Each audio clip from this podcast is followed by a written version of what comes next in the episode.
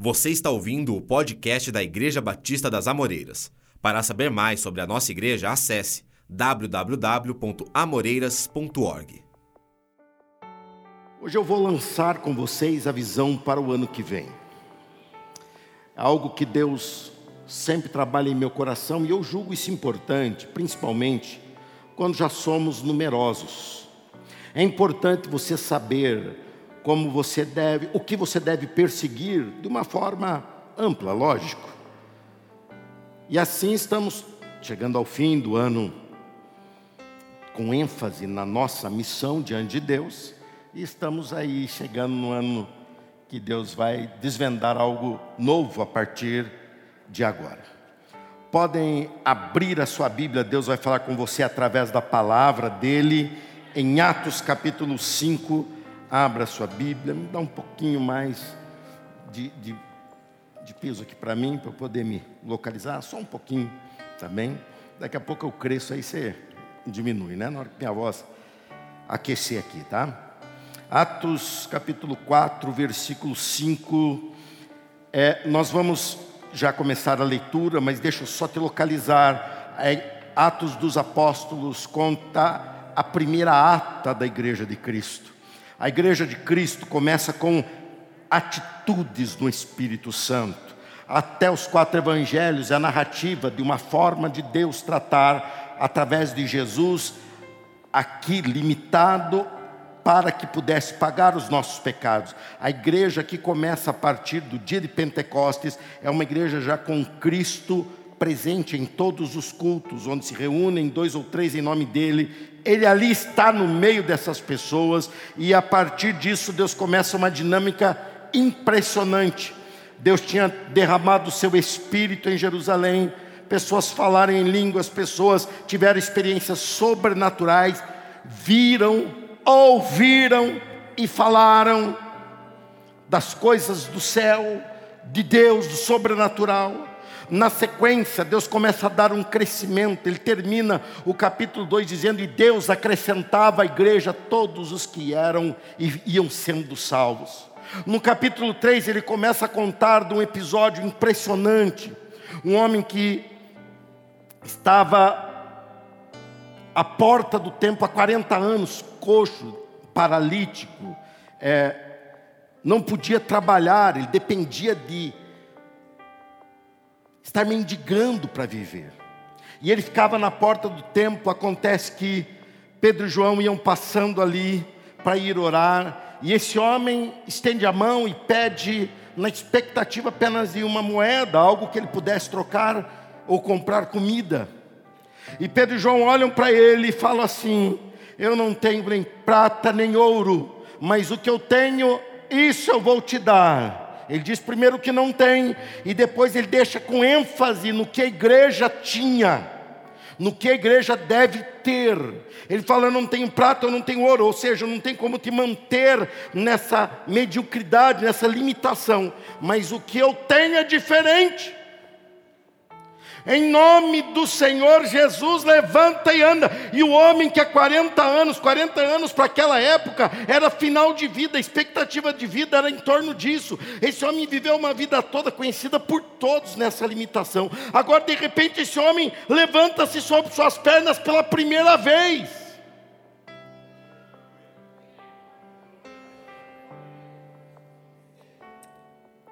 E todos ficam impressionados. Acontece uma grande conversão.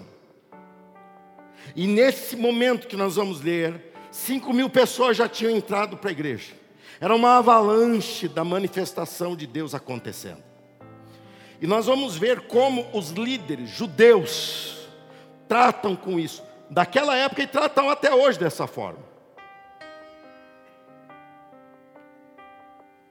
Não encontram Jesus, são cegos e estão vivendo um silêncio profético, porque Deus fala através do seu momento, e o seu momento era Jesus Cristo, e eles disseram não para Jesus, por isso Deus tratou com aqueles que não, que, que o receberam e fechou a porta para aqueles que não o receberam. Por isso Deus hoje trata com a sua igreja.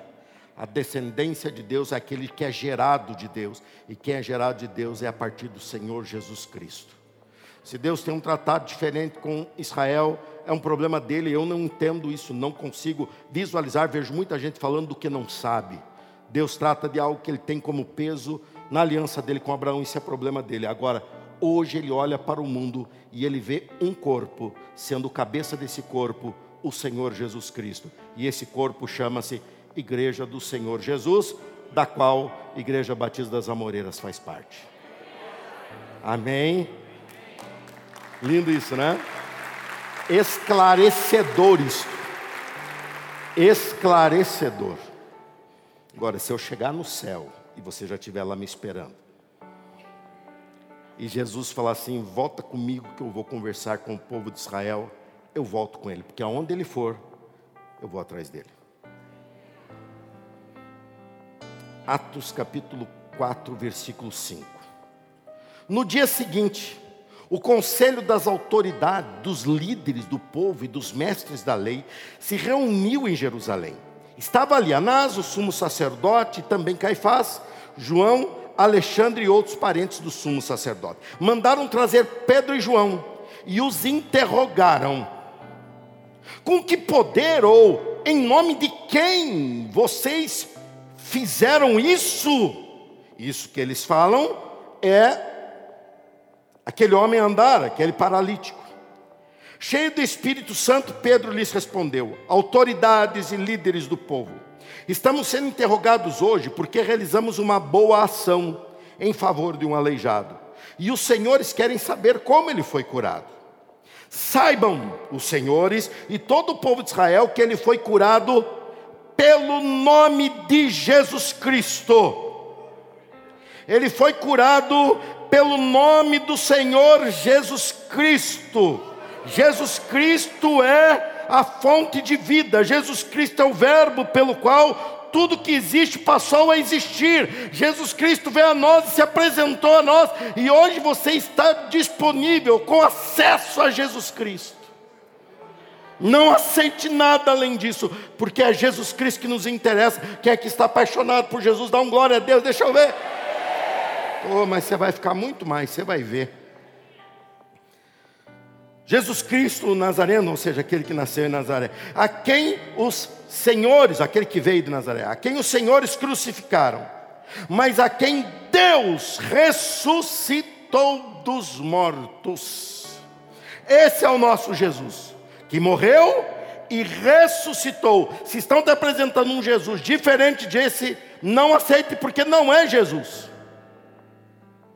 Ele morreu e ele ressuscitou. Você pode ver que em toda a história a igreja vai enfatizando a ressurreição. É onde Paulo foi rejeitado, lá em Atenas, no Areópago, quando ele começa a falar, todo mundo se interessou. O homem era bom de conversa. Ele era inteligente, ele conhecia de cultura, ele ente... e ele cativou todo mundo. Aí quando ele começa a falar do Deus desconhecido, todo mundo fala, esse homem vai mostrar para nós. Quando ele fala assim, ele morreu. Todos pararam, falaram, bem, todo mundo morre. E ele foi mal o terceiro dia, ele ressuscitou. Todos o abandonaram e ficou Priscila e Áquila falando, fale mais dele para nós. Nós somos aqueles que ficaram perguntando, fale mais dele para nós. Eu acredito na ressurreição de Jesus, quem mais? Pois a respeito desse Jesus que se diz, a pedra que vocês, os construtores, rejeitaram, se tornou a pedra angular. Não, olha, preste atenção no, no versículo 12, que ele tinha que hoje estar escrito nas placas de entrada de cidade, ele tinha que estar escrito nas fachadas da igreja, mas acima de tudo, ele tem que estar bem claro na tua mente e nas tuas palavras. Não há salvação em nenhum outro, não há nenhum outro nome debaixo do céu em toda a humanidade por meio do qual devemos ser salvos. Só Jesus Cristo salva. Quando os membros do conselho viram a coragem de Pedro e João, ficaram admirados, pois perceberam que eram homens comuns sem instrução religiosa formal. Reconheceram também que eles haviam estado com Jesus, mas não havia nada que. Ah, deixa eu passei direto aqui numa coisa importantíssima. Jesus já havia morrido, ressuscitado. Os líderes judeus falaram que isso era uma fraude dos discípulos, que os discípulos tinham roubado o corpo. Dois meses depois, mais ou menos, eles reconhecem. Você acabou de ler comigo aqui, ó. Onde que eu li isso? Olha, reconheceram também que eles haviam estado com Amanhã você vai trabalhar, reta final do ano. As pessoas olharão para você e reconhecerão. Você esteve com Ele, não esteve? Você esteve com Ele. Você brilha algo diferente. Você esteve com aquele que é a luz dos homens. Me perdi. 14. Mas não havia nada que pudessem fazer, pois o homem que tinha sido curado estava ali diante deles. Contra fatos não há argumentos. Assim, ordenaram que Pedro e João fossem retirados da, da sala do conselho e começaram a discutir entre si. Olha o que eles falam: Que faremos com esses homens? Perguntavam uns aos outros. Não podemos negar que realizaram um sinal, como todos em Jerusalém sabem, mas para evitar que espalhem sua mensagem, devemos adverti-los de que não falem nesse nome a mais ninguém. Eu acho que não deu certo. Você não acha que não deu certo? Eu acho que o plano deles não funcionou. Versículo 18: Então o chamaram de volta e ordenaram que nunca mais falassem nem ensinassem em nome de Jesus. Olhe só, minha ênfase da pregação vai estar toda aqui. Eles não se importavam que eles fizessem muitas coisas, mas isso eles exigiram que eles não fizessem, não falassem e não ensinassem sobre Jesus. Pedro e João, porém, responderam: Os senhores acreditam que Deus quer que obedeçamos a vocês e não a Ele?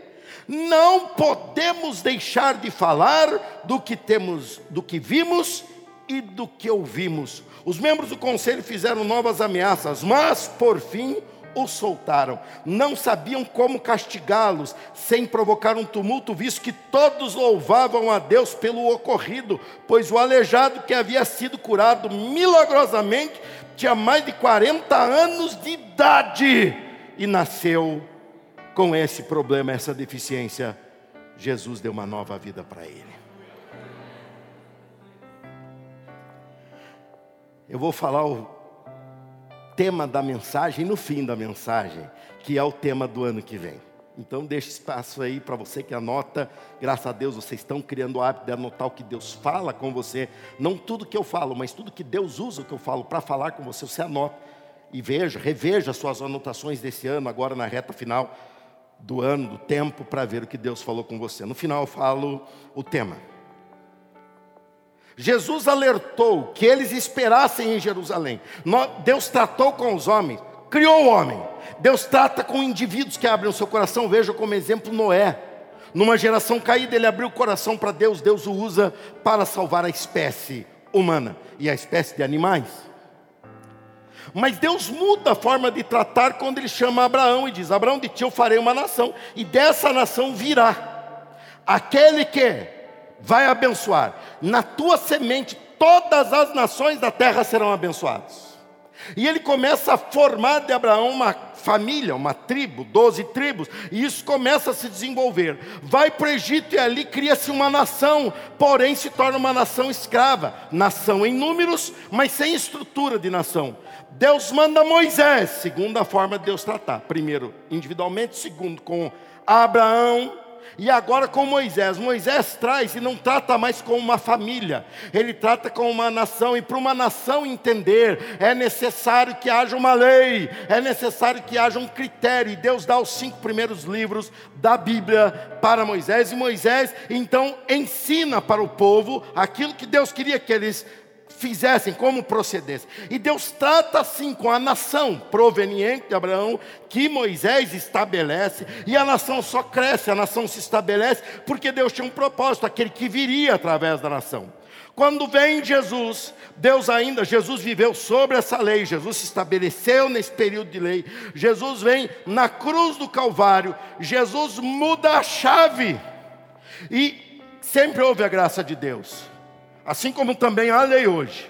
Mas a ênfase ali era a lei. Em Jesus, na cruz, a ênfase agora se torna a graça. Por quê? Ele não merecia morrer, mas porque nós necessariamente morreríamos, porque o salário do pecado é a morte. Ele vem e morre a nossa morte. Isso não é lei, isso não é justo, isso é injusto, isso é graça. E a graça, que é o dom que não merecíamos, mas nos foi dado, é um presente. Ele vem e estabelece um novo tempo. Nesse novo tempo, ele começa a igreja. Tanto é que ele fala que ele era a pedra fundamental. Sobre esta base construirei a igreja. Sobre o alicerce que é Jesus. Ele vem e inaugura, como autor da nossa fé, o período que ainda vivemos. Porém, quando ele vai subir ao céu, ele fala: não saiam de Jerusalém, ou seja, não sejam igreja ainda sem a presença do Espírito Santo. Porque o Espírito Santo vai deixar claro para vocês e para os que virão que eu sou o único Salvador. Quando Jesus falava sobre a ação do Espírito Santo, ele apontava, dizendo: Ele testificará a meu respeito. E ali começa um período em que o Espírito Santo aponta para Jesus. A lei do Antigo Testamento aponta para que Jesus viria. E a expectativa da igreja é olhar para o céu esperando o quê? Ô irmã, eu não sei não qual que é a tua. Algum problema comigo? Está resolvido em nome de Jesus? Vamos participar? A igreja foi inaugurada por Jesus, recebeu o Espírito Santo para entender bem quem é Jesus? A obra do Espírito Santo é testificar a respeito dele, da obra dele, e a igreja olha para cima, vendo uma nuvem levar Jesus, e ouve uma mensagem proveniente da região da onde ele subia, dizendo: da mesma forma que vocês estão vendo ele subir, vocês verão descer. E desde então nós vivemos Cristo na terra, aguardando Jesus vir nos buscar para a morada eterna. Vai ser demais esse dia. E eu falei, eu dei essa noção geral para você entender que momento estamos. Nós estamos na parte final do tempo.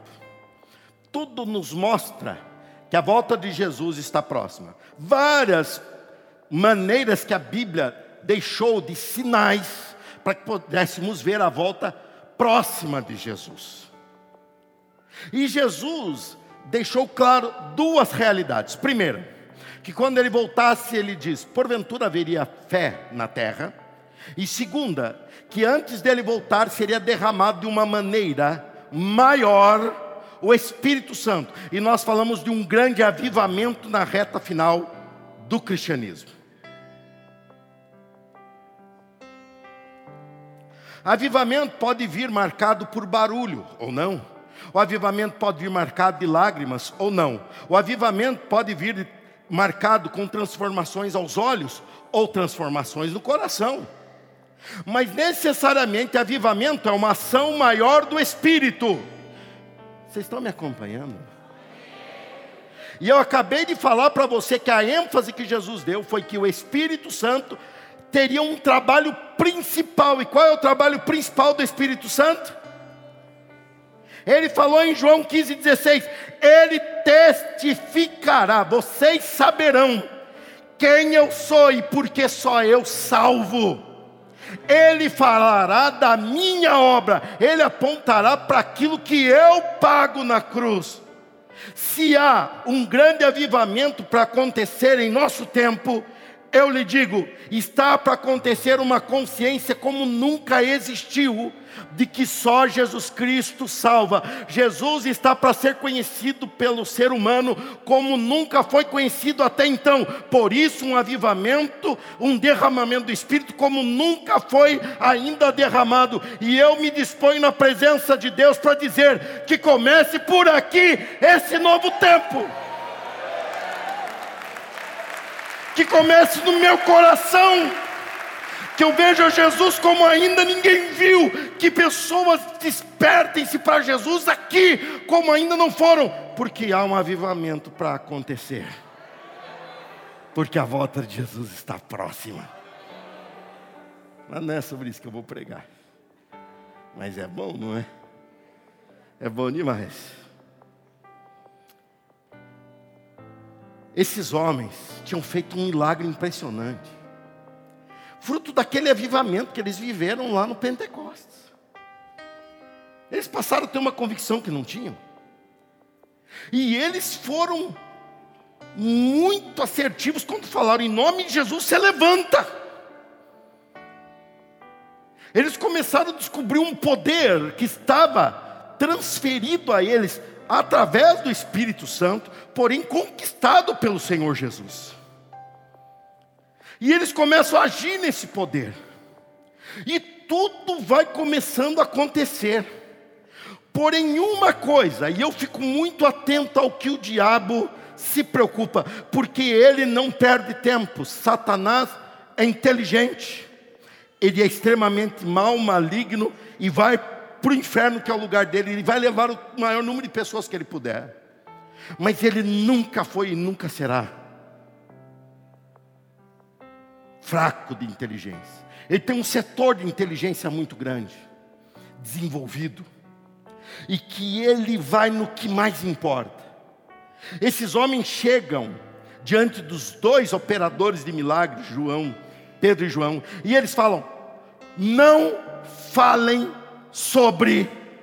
Eles não falaram que eles não podiam falar sobre um monte de assunto, mas uma coisa eles ficaram preocupados, falaram de maneira nenhuma falem o nome ou ensine a respeito do Senhor Jesus Cristo. A partir disso, eu quero te ensinar duas realidades. A primeira é uma coisa que temos que entender e temos que perceber o que acontece no mundo ao nosso derredor. Primeiro ensino: a igreja faz muitas coisas boas. A igreja faz muitas coisas boas. E esses homens estavam vendo coisas boas que a igreja fazia. Pessoas estavam dividindo entre si, custeando-se os que não podiam, ajudando quem estava passando fome. E isso é bom. A igreja sempre teve uma influência muito grande na sociedade, desde o seu começo. Ela trouxe uma realidade, uma consciência, um respeito. A igreja, ela vem com uma contribuição para que o ser humano seja um ser humano ainda melhor. A igreja estava ajudando aos órfãos e às viúvas, que eram pessoas extremamente marginalizadas, desamparadas na sua época, como ainda são até hoje. Porém, numa escala menor, porque a mulher hoje já tem um espaço econômico conquistando cada vez mais, e é correto que trabalhe e seja digno de salário como qualquer outra pessoa, inclusive como um homem, lógico. Mas aqui não tinham nem oportunidade disso. A estrutura da mulher era a dependência econômica do marido, e a mulher era a estrutura da família, como criando os filhos e tudo mais. E quando o marido faltava, a viúva ficava extremamente desamparada se ela não tinha um amparo da família do seu falecido esposo. E a igreja vem com essa preocupação, está na narrativa da primeira ata da igreja, que é Atos dos Apóstolos. Está contando ali que eles se preocupavam com isso, em nome disso, até os apóstolos vêm e falam: vamos instituir os diáconos para que cuidem dessas pessoas, porque nós não estamos dando conta, e vamos nos dedicar à palavra e à oração. Isso é bom, a igreja faz coisas boas, A igreja vem e começa a ajudar, e ela começa a desenvolver a família. Ela traz o respeito, ela ensina que o homem deve amar a sua esposa como Jesus amou a igreja. Ela ensina que a mulher deve se olhar de uma forma de submissão, não uma submissão cega ou uma submissão é, é, sem, sem inteligência para o homem, mas ela deve entender que o homem tem uma função de equilíbrio na vida dela, e assim eles trazem para a família valores. E as famílias são ajudadas. A igreja faz coisas boas e isso é bom. A igreja continua e a igreja vai fazendo coisas muito importantes, porém nada incomodava os líderes religiosos e nada ameaçava aqueles líderes, a não ser o que eles deixam evidente. Eles não falaram pare de ajudar os pobres. Eles não falaram pare de ajudar as famílias. Eles não pararam, não falaram pare de ajudar a sociedade. Eles falaram pare de falar de Jesus. Ajude, faça tudo pelos outros, mas não traga a realidade de Jesus para essa realidade. Façam tudo isso ajude, façam, façam. Olha, você é muito bem-vindo, você ajuda, uma igreja ajuda, mas de repente a igreja vem e fala: só Jesus Cristo salva. Eles olham para você e falam: você é intolerante. Eu não sou intolerante, eu só conheço a verdade, e eu não vou compactuar com a mentira, sabendo que a mentira te leva para o abismo, porque eu tenho que ser tolerante vá para o inferno se você quiser, mas vai sabendo, você vai para o inferno, porque o único que leva para o céu chama-se Pois então toda a glória ao nome do Senhor Jesus Cristo.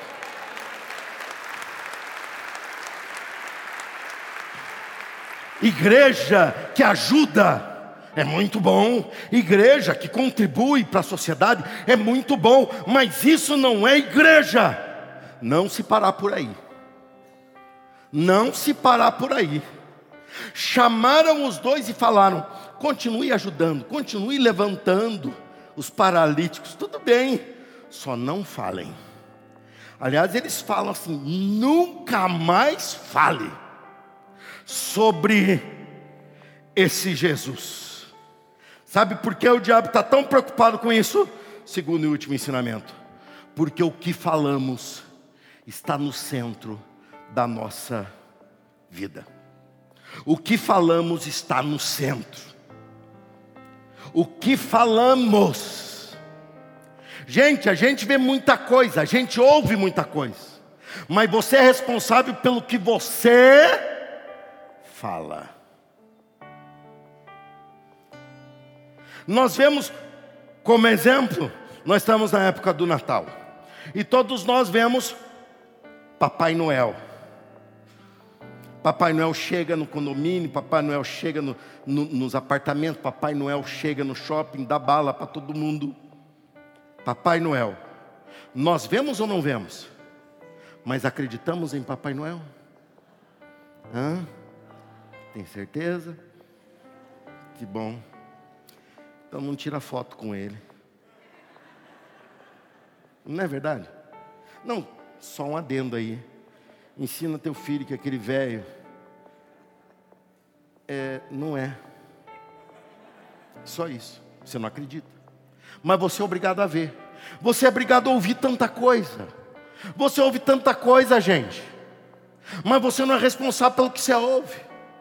Agora, quando você fala, aquilo é você aquilo tem a ver com quem você é.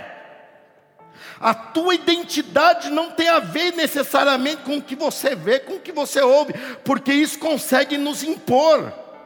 Mas aquilo que você fala, isso reflete exatamente o que está dentro de você, isso reflete exatamente a tua identidade. Há uma ação a partir do que falamos. É assim que funciona conosco. Se você fala, a tua fala é o início de uma atitude, de uma história. Assim como o trovão está para a chuva, quando nós ouvimos barulho de trovão, nós sabemos, está para chover, mas não caiu nenhum pingo, porém o trovão precede a chuva. Assim a nossa fala.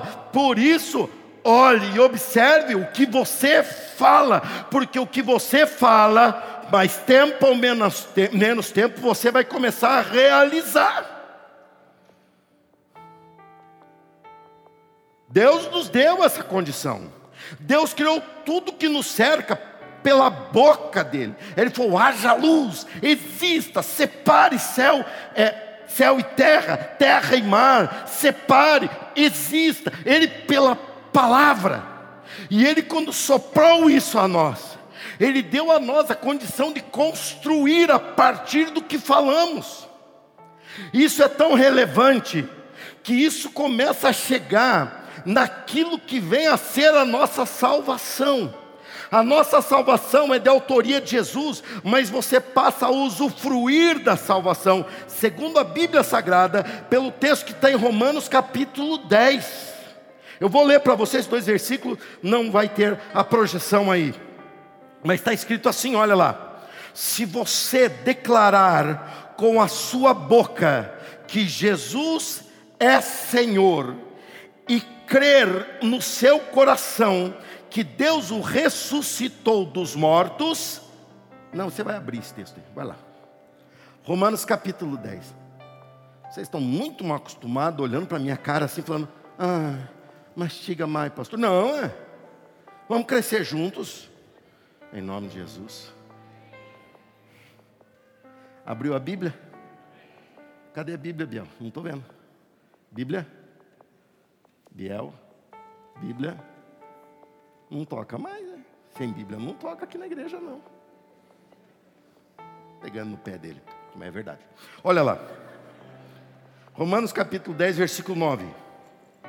Se você declarar com a sua boca que Jesus é Senhor e crer em seu coração que Deus o ressuscitou dos mortos, será salvo. Aí ele completa aqui, ó. Pois é crendo de coração que você é declarado justo, e é declarando com a boca que você é salvo. O poder em pronunciar o nome de Jesus. Pedro e João tinham o poder de falar de Jesus. Eles chegam para aquele aleijado, estende a mão e falam: em nome de Jesus. Eles não tinham virtude na pele, eles não tinham virtude na sua carne, eles tinham uma carne limitada, como aquele homem deficiente também o tinha, mas eles tinham o poder do nome de Jesus na convicção do seu coração. Eles estendem a mão para aquele homem e dizem: em nome de Jesus, levante, e o homem se levanta nervos se formam que não existiam, maneira, postura muda, porque o nome de Jesus foi pronunciado. Meu Senhor, que coisa séria.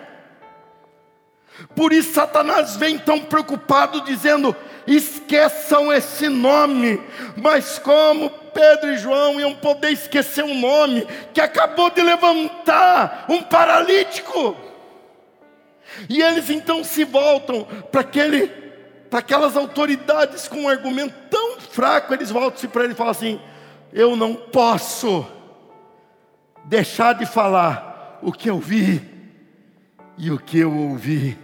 Eu sou o testemunho. Jesus Cristo vive. Eu não posso me calar. Jesus Cristo é o único Salvador. Quando você começa a ser politicamente correto e você fala, não, mas também pode ser, você está negando a tua salvação. E se você negar a tua salvação com a tua boca, você nega teu estado de salvação, porque ele diz: aquele com que a boca confessa e coração crê será salvo. Eu reafirmo a minha salvação, eu bato em cima da minha salvação porque Jesus Cristo é o único Salvador. Jesus Cristo é o único Salvador. É o único. Jesus é o único capaz de mudar o ser humano. Jesus é o único capaz de transformar. Jesus Cristo é o único capaz de realizar. Igreja, nós estamos chegando em 2020. E eu imaginava que em 2020 nós ia ter carro voador a gente andar com roupa metalizada, mas 2020 nós estamos aqui e a mensagem é a mesma, seja em carro voador ou seja em tecnologia de, de uma rede mundial de internet, a mensagem é a mesma. Só Jesus Cristo salva. Só Jesus Cristo salva. Só Jesus Cristo é capaz de salvar o ser humano, porque Ele é o único que morreu a nossa morte, Ele é o único que ressuscitou. Ele é o único, não há outro, é só Jesus. Só Jesus é capaz. Como esquecer? Como abandonar? Pedro e João estavam sendo ameaçados para deixar de falar de Jesus. Eles estavam sendo ameaçados para que a igreja continuasse não tem problema. Igreja pode continuar, é bom, como diz os outros. Igreja é bom, o pessoal é de paz, o pessoal não tem problema, não faz bem, as pessoas se tornam melhores na igreja.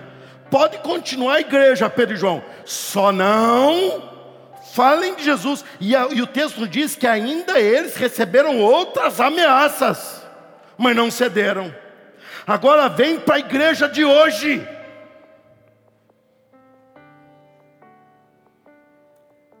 Eles não tinham alvará de funcionamento, nós temos.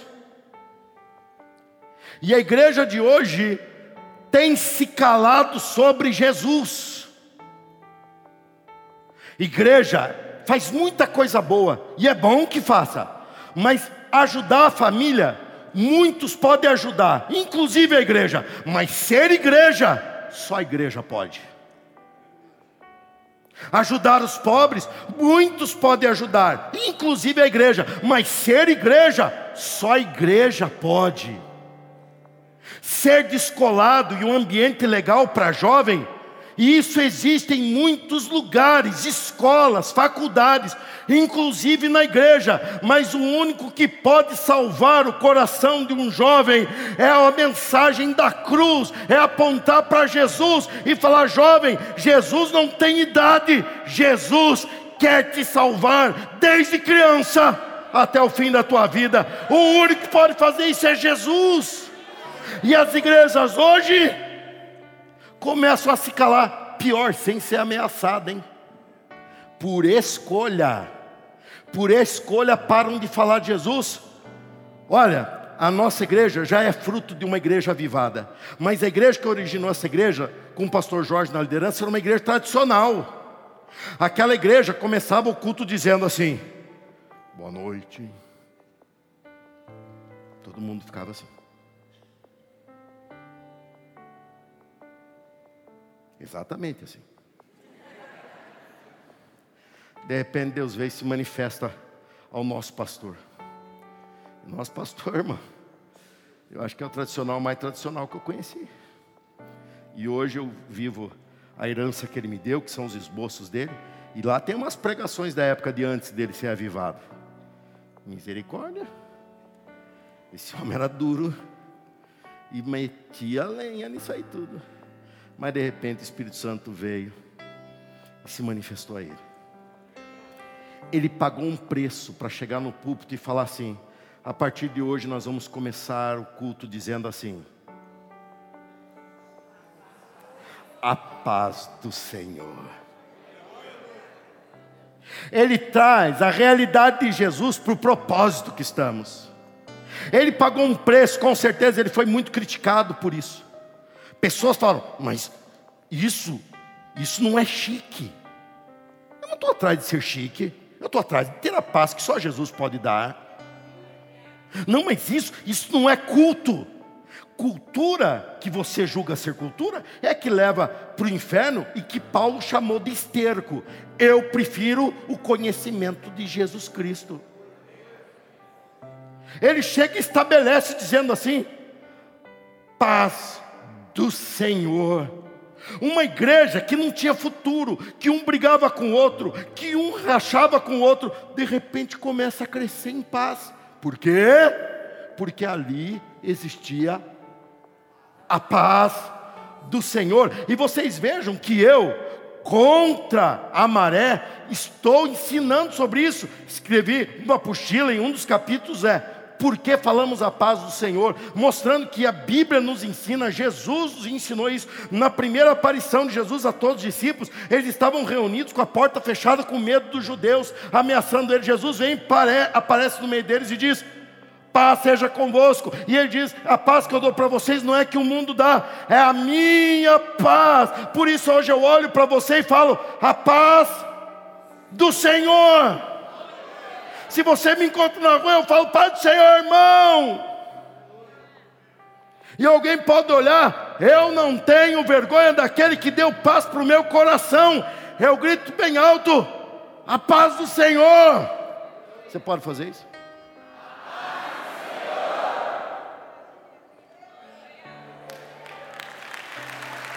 Não é melhor? Igrejas vão abandonando o nome de Jesus. Pasmem. Um grupo que tem influenciado muitos louvores gravou um álbum de duas horas de gravação, sem nenhuma música exaltando a pessoa de Jesus. Primeiro, não conhece a história da música na igreja, não entende que a música entrou na igreja para cantar a doutrina bíblica, porque eram analfabetos ou porque não tinha acesso às escrituras, porque era muito caro ter um rolo escrito. Então eles cantavam. Lembram-se que nós cantávamos os textos bíblicos? Buscai primeiro o reino de Deus e toda a sua justiça, e as demais coisas vos serão acrescentadas. Aleluia. O que eu acabei de cantar? Um texto da palavra de Deus. Cantávamos corinhos que eram salmos. Cantávamos os salmos tal qual, como cantaram aqui. O último louvor era um texto bíblico, não foi? O último louvor que vocês cantaram hoje aqui? Né? Aí, ó, um texto bíblico foi cantado, e há um poder nisso. Nós estamos ensinando, mas de repente, você começa a cantar. Meu irmão. Duas horas de gravação. Juventude lá, todo mundo descoladinho, com tênis igual o pastor Leandro. Você viu os tênis dele? Tênis igual pá, estamos descoladinho, todo mundo descoladinho. Mas ele com tênis fala de Jesus, né? É, desculpa, irmão, o tênis está bonito, é novo. Eu sempre pego no pé dele, né? é porque ele é gente boa. Mas não falaram de Jesus. É algo muito estranho. Igreja se reunindo como igreja, sem falar de Jesus, é como o meu corpo está andando por aí sem cabeça. É estranho ou não é? Igreja sem Jesus é como um monstro andando por aí sem cabeça. Se reúnem, vamos curtir, vamos sociabilizar. Irmão, para isso existe família, para isso existe almoço de família, para isso existe almoço da firma. Não estamos nessa época agora? Todo mundo está que não aguenta mais confraternização. Confraterniza a gente que não se fala o ano inteiro, mas tem que confraternizar no fim do ano. Agora chega na igreja, isso tudo todo mundo pode fazer, inclusive a igreja. Não estou falando que não pode fazer, mas se for para diminuir o espaço de Jesus, eu lhe digo: não faça. Porque Jesus já tem nada de espaço na mídia, tem muito pouco espaço nas escolas, tem quase nada de espaço nas faculdades, tem pouco espaço nas famílias. Se ele não tiver espaço na igreja, ninguém vai conhecer Jesus e a ameaça daqueles homens vai estar se cumprindo sem ameaça em nossos dias. A igreja começa a parar de falar de Jesus sem ser ameaçada músicas que põem o centro no homem. E o povo curte, gente. Curte porque nós somos emocionais. E você chega lá e você começa a falar do teu problema, como a vida é dura. Você se identifica e fala, oh, como eu sofro. E um até chora. Até chora. A gente não se reúne para isso. Quando a gente se reúne em culto, nós nos reunimos para falar a palavra de Deus e para cultuar ao nosso Deus. Não estamos aqui choramingando nossas misérias. A gente não se... E o povo é terrível nisso, viu? Vocês não gostam que eu pregue, vocês querem que eu pregue uma ajuda para você. Quer uma grande ajuda para você? Você não vai para o inferno graças a Jesus Cristo. Fala a verdade, foi uma ajuda ou não foi?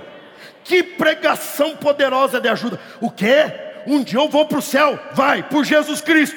Meu Deus, era isso que eu precisava.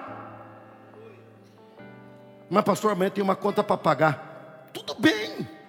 Se você pagar, tudo bem. Se você não pagar, vai lá e tenta negociar. Mas o que importa é que um dia você vai encontrar Jesus no céu. Mas, pastor, estou com um problema lá em casa. Resolva. Vocês sempre se entenderam. Mas, pastor, estou sem falar com a minha mulher. Conversa com ela. Eu preciso da sua ajuda, eu tenho a minha.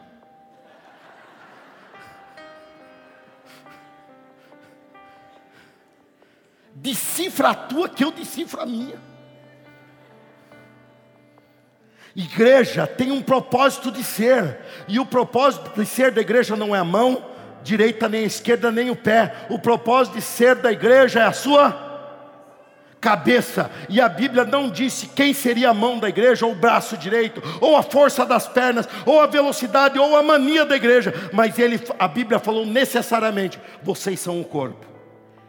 Ele é o cabeça. E sobre os pés do corpo dele, o cabeça, colocou todas as coisas que ele conquistou no céu, na terra e debaixo da terra. Igreja, caminha, mas caminha olhando para Jesus. Caminha, mas caminha pensando em Jesus. Não veja em Jesus alguém para te ajudar numa vida passageira e que acaba, mas veja alguém que te dá uma vida, inclusive nessa que acaba, mas que vai para toda a eternidade na presença de Deus.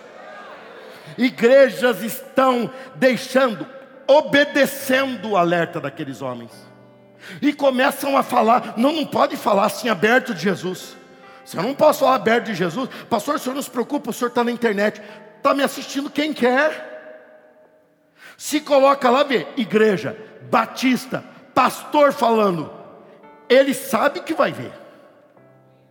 Sabe ou não sabe? Mas pastor, se botar comentário, oh, eu tenho o diabo para falar mal de mim. Eu pego pesado. Um internauta de menos.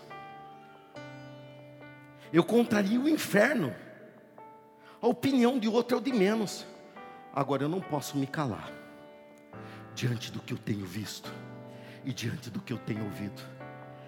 E eu sou obrigado a declarar: só Jesus Cristo vale a pena.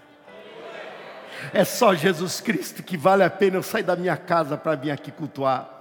É só é bom uma música, melhoraram aqui, investiram, está cada vez mais bonito, é bom, mas desde que seja para Jesus. É ótimo um coral cantando. Por mim eles cantavam todo culto. É que eles têm, eles não vêm, hoje de manhã deviam estar tá cantando. Por mim cantava todo culto coral, porque no céu vai ter coral. Eu não vou estar cantando nesse coral, a não ser que Deus me dê uma voz nova, porque eu estou gastando minha voz toda sendo pregador nessa vida. Tinha uma voz melhorzinha, mas agora estou com a voz toda, já está rachada de tanto pregar. Mas no céu diz que vai ser tudo novo.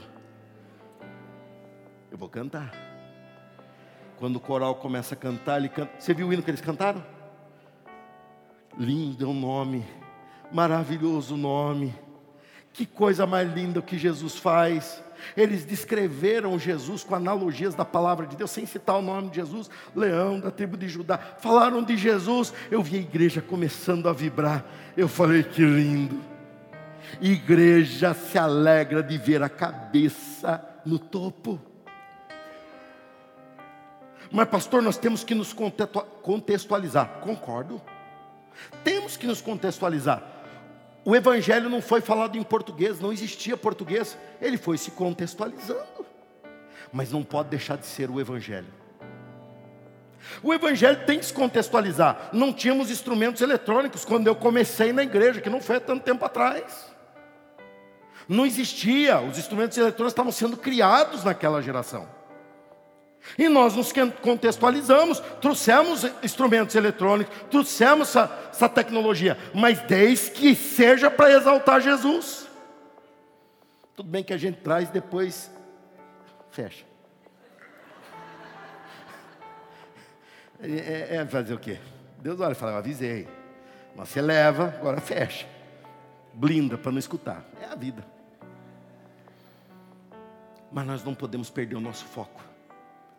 Igrejas que se reúnem, igrejas que foram ensinadas, que descobriram, mas agora vai mudando de geração. Eu já sou a geração herdeira, irmão. Eu sou novo, sou jovem. Oh, eu tenho, não tenho, mas tive já Facebook. Eu sou um cara antenado. Mas eu me reúno com vocês para apontar para Jesus Cristo. Se você falar, pastor, olha, muda de camisa, eu mudo. Mas você falar, pastor, muda de mensagem, eu falo, isso eu não abro mão. Você falar, pastor, muda a cor da parede, não tem problema, irmão, essa parede nem existia, nós fizemos, pode pintar da cor que você quiser. Mas você fala, muda a mensagem, eu falo, ah, isso não. Você fala, pastor, vamos pegar um ritmo diferente, vamos pegar um ritmo do Nordeste, não tem problema. Vamos pegar um ritmo do Rio Grande do Sul, vamos, não tem problema. Vamos pegar um ritmo americano, não tem problema, desde que qualquer ritmo aponte para quem é Jesus. Vamos ouvir um pregador, não tem problema, desde que o que ele fala aponte para Jesus porque o que vale para nós é o Senhor Jesus. E eu vou concluir dizendo isso para você.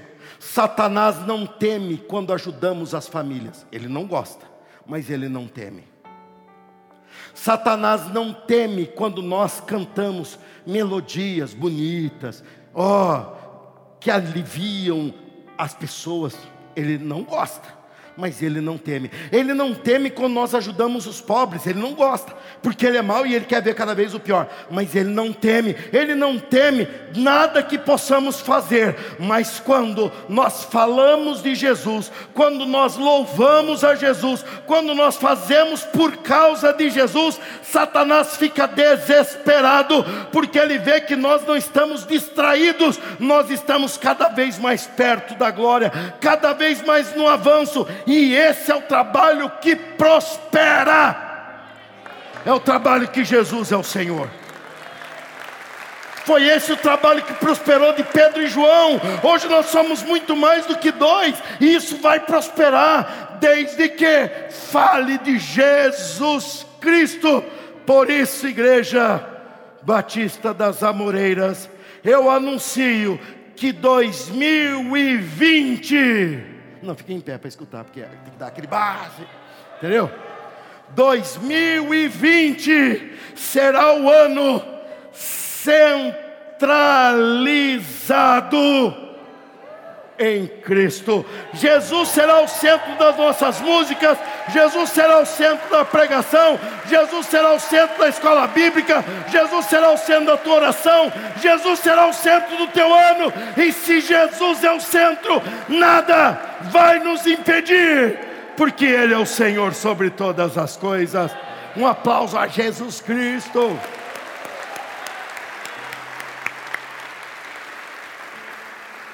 Eu confesso a vocês que não foi fácil eu chegar nesse tema. Foi o tema que me deu mais trabalho em busca. Quando era agosto, eu tive um ano bastante com dificuldades e tribulações, até pessoais, com familiares, doença.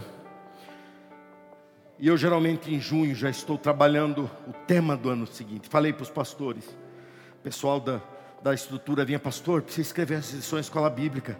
Quando que a gente pode marcar para escrever? Eu falei, no seu tema ainda. E todo mundo começou a ficar, inclusive eu, angustiado. E eu falei, Deus, se o senhor não falar, eu também não vou falar. Eu não vou dar um tema por dar. E Deus começou a trabalhar em mim. E Deus me deu uma visão. Eu me vi num lugar que eu, quando jovem, gostava muito de andar. Sempre gostei muito de gente, estar tá no meio de gente. E lá tem um calçadão, como quase todas as cidades têm. Um calçadão que era uma avenida principal, virou um calçadão de comércio. E em Curitiba, minha cidade natal, chamada 15 de novembro, é a rua. É um grande calçadão, muito largo. E eu andava ali, e uma coisa que me impressionava era que as pessoas aguardavam num bloco assim, esperando quando o sinal abria, aquele bloco vinha.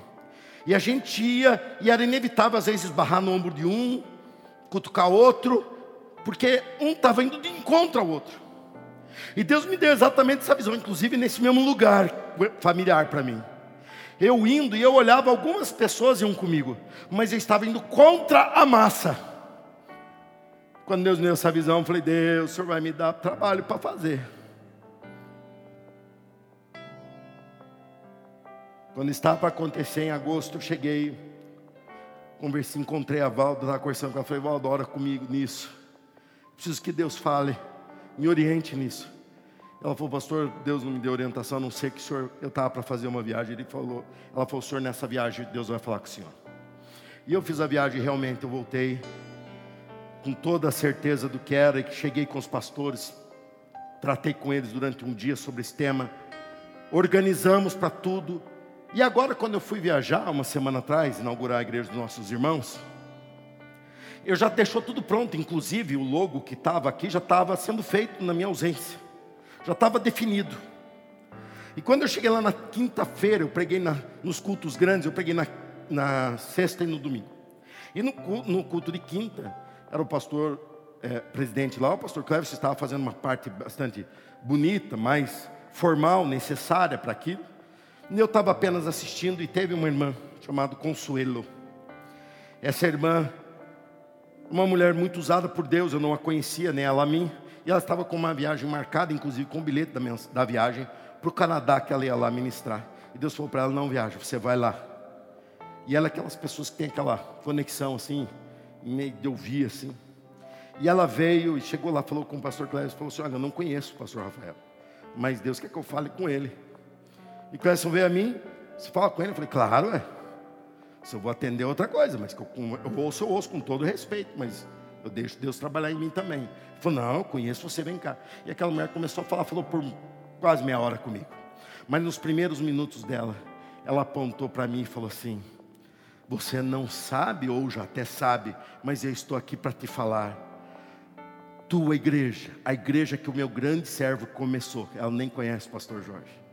É uma igreja que será um farol a guiar a minha igreja no Brasil, no meio de um nevoeiro que está tomando conta, eles olharão para lá. Aí ela emendou olhando para mim, Deus falando: prega Jesus Cristo, prega Jesus Cristo. A minha igreja está esquecendo de mim.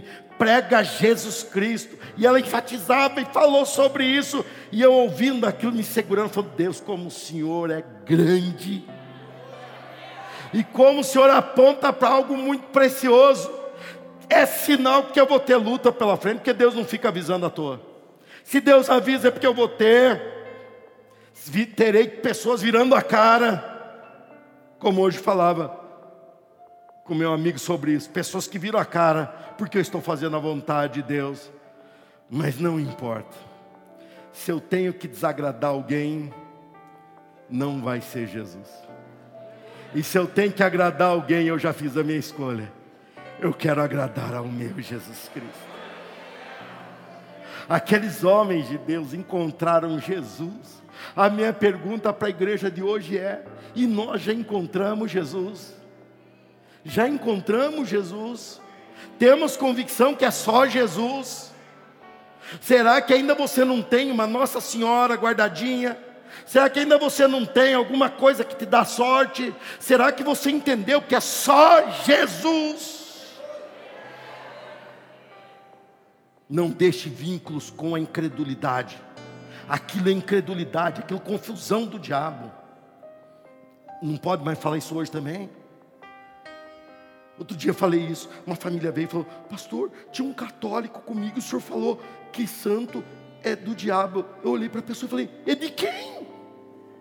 Eu, o apóstolo Paulo diz: quem se prostra diante de ídolos está se prostrando diante de demônios, está na Bíblia. E eu vou falar o quê? Não dá para você estar tá aqui louvando no domingo e amanhã na desatadora de nó. Deus vai olhar para você e falar: qual que é a tua? Pedro e João foram claros, irmão. Eu não vou abrir mão da mensagem para ganhar gente, porque eu não estou aqui para encher igreja, eu estou aqui para levar essa cidade para o céu. Igreja cheia não me interessa, me interessa uma cidade lavada no sangue de Jesus. Se para isso a igreja ficar cheia, foi feita para isso, mas eu não vou encher a igreja com outros argumentos, porque a igreja existe para o Senhor Jesus Cristo. Ainda bem que vocês estão comigo. Ainda bem que vocês estão comigo. Senão vocês iam ter que achar outro pastor. Porque eu não posso me calar. Depois do que eu vi e depois do que eu ouvi. Jesus Cristo é real. Jesus Cristo te quer por inteiro e Ele quer o teu melhor. Jesus Cristo quer que você viva uma devoção a Ele. Jesus Cristo não quer que você seja perfeito. Jesus Cristo quer que você conheça melhor a Ele. Indo para perto da luz, você se afasta das trevas. Não tem jeito. Não fique se preocupando com as trevas, se preocupe com a luz. E as trevas serão resolvidas. Volte-se para Jesus. Para de ficar se distraindo. Há muita distração púlpitos no culto sendo abertos para se falar de técnicas humanas. Não tem ciência humana que se compare ao evangelho da cruz. E não tem evangelho da cruz sem falar da morte e da ressurreição. Jesus Cristo morreu pelos nossos pecados. E Jesus Cristo ressuscitou para nos dar a vida eterna. 2020 falar de Jesus, cantar Jesus, orar por Jesus, conhecer melhor a Jesus e, inevitavelmente, se apaixonar ainda mais por Ele. Esse será o meu e o teu alvo. Nós levaremos nossa família a encontrar Jesus. Essa igreja ajuda a família? Sim, eu tenho família. Eu tenho. Olha, é uma benção. Mas igreja está aqui para te apresentar Jesus. Igreja, projeto de Deus não é família, projeto de Deus é igreja. Deus avisou isso na queda do homem. Ele não falou, farei uma família. Ele olhou para a mulher e falou: Da tua semente virá aquele que vai salvar a humanidade. Eu só estou corrigindo o curso, porque muita gente está se perdendo. Igreja não é para te arrumar emprego. Igreja não é para fazer você melhorar de vida, igreja é para transformar a tua vida, igreja é para te levar ao contato com a vida eterna, igreja não é para resolver um pagamento, igreja é para te trazer um caráter de alguém que vive a honestidade, compra e paga e trabalha para isso. Igreja é Jesus sendo tudo em todos nós. Eles olharam para aquele homem e falaram: O que você quer eu não tenho, mas o que você precisa eu tenho. O que você quer eu não tenho, mas o que você precisa eu tenho. Às vezes a igreja Batista das Amoreiras não vai ser o que as pessoas querem, mas vai ser o que as pessoas precisam. Em nome de Jesus Cristo. Levanta e anda. E o paralítico levantou. Ele queria uma esmola, mas o que ele precisava era andar. A nossa igreja não vai responder o que as pessoas querem, vai distribuir o que elas precisam. Você ouviu o podcast da Igreja Batista das Amoreiras. Para saber mais da nossa igreja, você pode nos seguir nas redes sociais: Facebook, Instagram e YouTube, com o nome IB Amoreiras.